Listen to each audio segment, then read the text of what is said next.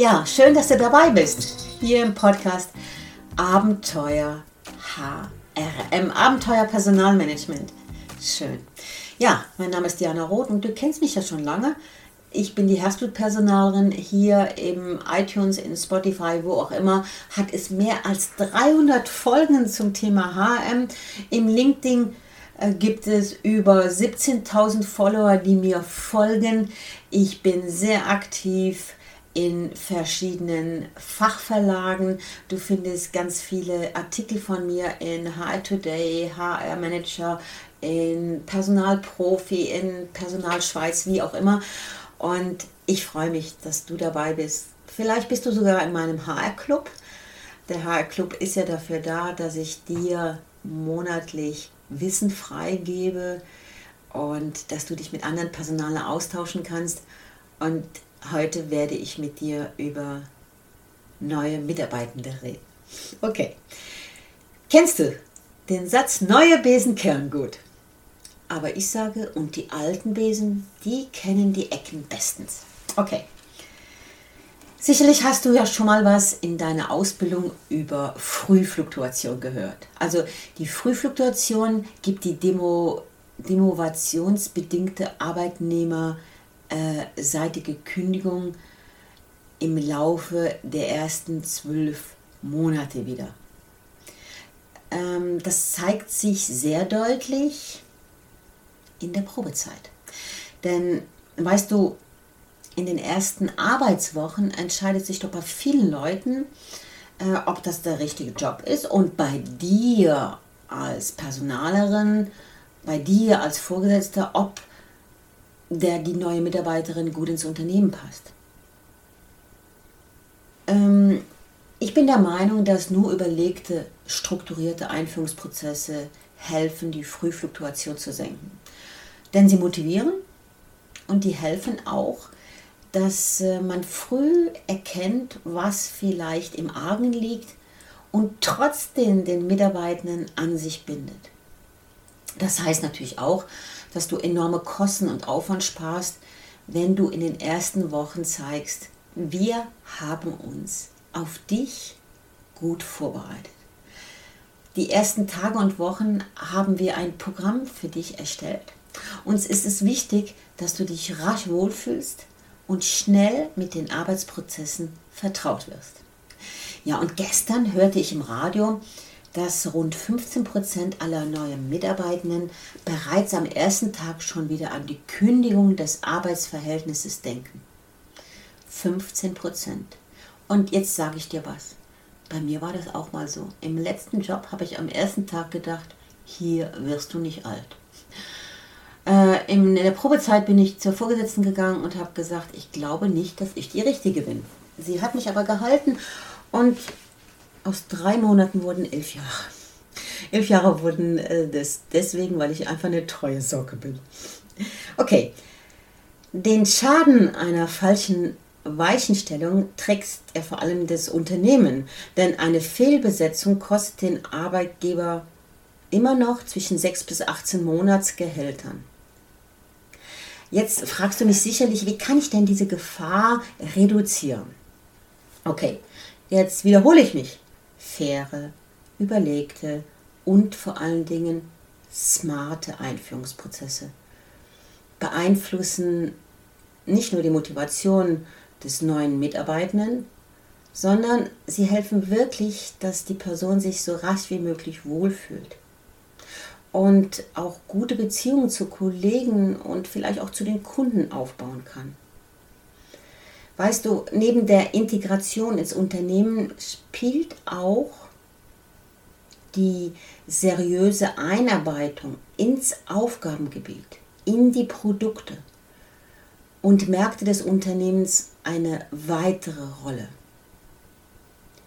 Und in diesen ersten drei Monaten oder in Deutschland ist es teilweise sechs Monate, da muss die neue Person die Unternehmensstrategie, die Unternehmenskultur, umfassend kennenlernen. Okay. Jetzt gebe ich dir ein paar Tipps, die du wahrscheinlich schon beherzigst, aber ich hoffe, dass da noch der ein oder andere Tipp für dich dabei ist. Informiere das entsprechende Team über den Stellenantritt und den neuen Kollegen. Versende Begrüßungsschreiben mit Informationen zu Arbeitsbeginn, Ort, Kontaktpersonen, äh, sende vorbereitende Unterlagen mit, gebe Arbeitskleidungen ab, alles, was zu dem Job passend ist. Organisiere vollständig den neuen Arbeitsplatz oder lass ihn eben organisieren. Es ist ja nicht personale Arbeit, aber das ist unbedingt zu planen. Dann sollte, solltest du zusammen mit dem Vorgesetzten einen Mentor bestimmen. In der Schweiz nennt sich der Mentor Götti. Das heißt, eine Person, die der neuen Person zur Seite steht. Es sollte möglichst keine Person sein, die ähm, ihm vorgesetzt ist, sondern hierarchisch eine Gleichstellung hat. Dann sollte man schauen, dass die IT-Zugangspasswörter parat sind, dass Unterschriftkarten, Schlüssel, Garderobenzuteilung, Parkplätze, whatever bereitsteht, schon alles vorbereitet ist und dass du ein individuelles, individuelles Einführungsprogramm erstellt hast. HR erstellt hier den Rahmen, die Fachabteilung die Details. Bitte mach das rechtzeitig fertig und sende es gerne eine Woche vorher dem Mitarbeiter zu. Ich habe immer noch dazu geschrieben, ähm, Änderungen sind vorbehalten oder bleiben vorbehalten. Das ist jetzt erstmal die erste Information an Sie. Okay, jetzt haben wir mal so die Vorbereitungsaufgaben besprochen. Wie geht es nun am Tag des Eintritts zu? Ja, du denkst, es ist doch klar. Nein, ich sehe immer wieder, dass es vergessen geht. Eine herzliche Begrüßung. Und auch das Zeigen, ja, wir haben uns auf dich gefreut. Mm, lass den Mitarbeiter die nötigen Arbeitsmaterialien entgegennehmen und auch den vollständig eingerichteten Arbeitsplatz. Gib ihm sämtliche formelle, auch informelle Regeln ab. Gebe Informationen, Schlüssel, Reglemente etc. pp ab und führe ein ausführliches Begrüßungsgespräch. Das hat nichts mit dem Gespräch zu tun, was der Vorgesetzte führt. Ja, und wie geht es weiter in den Tagen danach? Darfst du den Vorgesetzten daran erinnern, regelmäßige Feedbackgespräche zu machen? Darfst du an Schulungen von Produkten und Abläufen erinnern oder sie gar begleiten? Und lass dem neuen Mitarbeitenden der neuen Mitarbeiterin auch Zeitfenster zum Selbststudium. Weißt du, der erste Eindruck als Arbeitgeber zählt. Die Einarbeitung beginnt am ersten Arbeitstag und endet nach der Probezeit. Also der neue Mitarbeiter soll seine Aufgaben, seine Rollen kennenlernen und du darfst auch bedenken, dass man davon spricht, dass eine vollständige Einarbeitung erst nach neun bis zwölf Monaten bei einer Vollzeitkraft abgeschlossen ist. In der Schweiz ist es ja so, dass die Probezeit nach Obligationenrecht maximal drei Monate dauern darf. Sie ist nur in krankheits- oder in unfallbedingten Gründen verlängerbar. Anders ist es natürlich bei Lernenden, da kann man sogar bis auf sechs Monate verlängern. In Deutschland ist es anders, in Österreich auch. Aber diese Zeit soll doch das Unternehmen nutzen, dem neuen Mitarbeitenden die Möglichkeit zu geben, den beruflichen Alltag auf allen Ebenen kennenzulernen und zu beurteilen und zu überprüfen, damit die Person zum Schluss sagen kann, jawohl, ich mache weiter hier gehöre ich hin. Ja, kommen wir noch mal kurz zu den Feedbackgesprächen, die ich angesprochen habe. Die sind für mich ein Pulsmesser in der Probezeit. Was ich auch immer wieder feststelle, ist, dass sehr oft keine strukturierten, überlegten Feedbackgespräche geführt werden, sondern so wie, na, wie läuft's, Herr Meier? Alles gut? Kommen Sie auf mich zu, wenn irgendwas ist. Das sind nicht die Feedbackgespräche, die ich meine. Also, das sollten schon, sollte schon ein Dialog sein, wo man sich gegenüber sitzt und wo man offene Fragen stellt. Zum Beispiel, was, was läuft gut, was weniger gut, hm, was können wir noch tun, damit sie sich besser wohlfühlen, was brauchen sie jetzt noch von uns. Ja, und im Probezeitgespräch sollte dann der Vorgesetzte natürlich auch fragen, äh, ja, äh, fühlen Sie sich gefordert, überfordert oder unterfordert? Haben Sie sich vielleicht andere Vorstellungen gemacht? Welche Erwartungen haben Sie noch? Und welche Erwartungen haben Sie an mich als Vorgesetzter?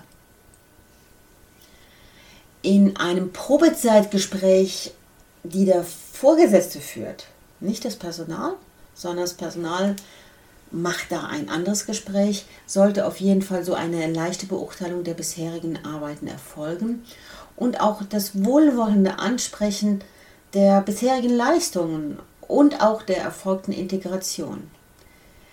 Berufliche Perspektiven sollten auch in ein Probezeitgespräch vom Vorgesetzten reingehören und vor allen Dingen das Festhalten von terminierten Zielen. Ich habe schon mehrere Podcasts zum Thema Probezeit für Personale, also wie Personale Probezeitgespräche führen sollen, gemacht. Das möchte ich jetzt hier nicht so wiederholen, sondern ich möchte vor allen Dingen darauf eingehen, welche Tipps kannst du denn Vorgesetzten geben, damit ihnen das noch besser gelingt. Probezeitgespräche sollten unbedingt dokumentiert werden und was, was du dir vielleicht auch merken sollst, nach der Einführung, nach der beendeten Probezeit ist die Personalgewinnung erst richtig fertig.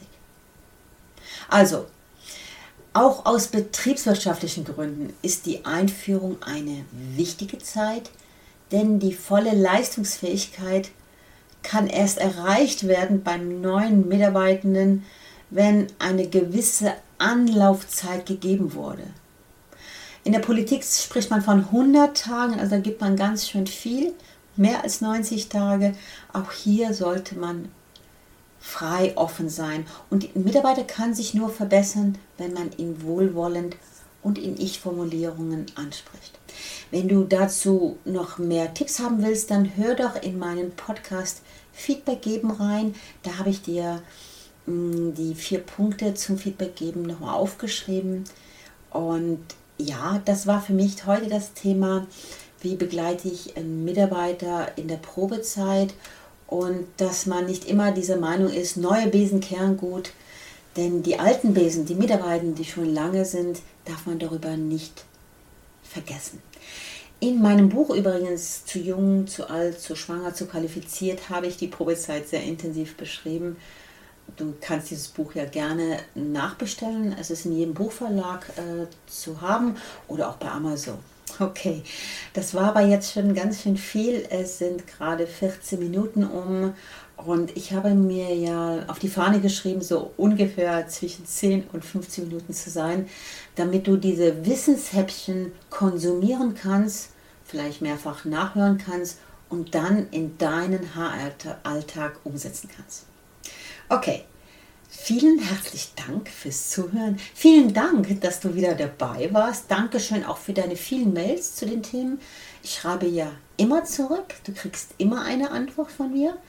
Äh, ich freue mich auch, wenn ich dich im HR-Club sehe und sag, bitte bleib dir immer treu und verändere dich. Bis bald. Diana.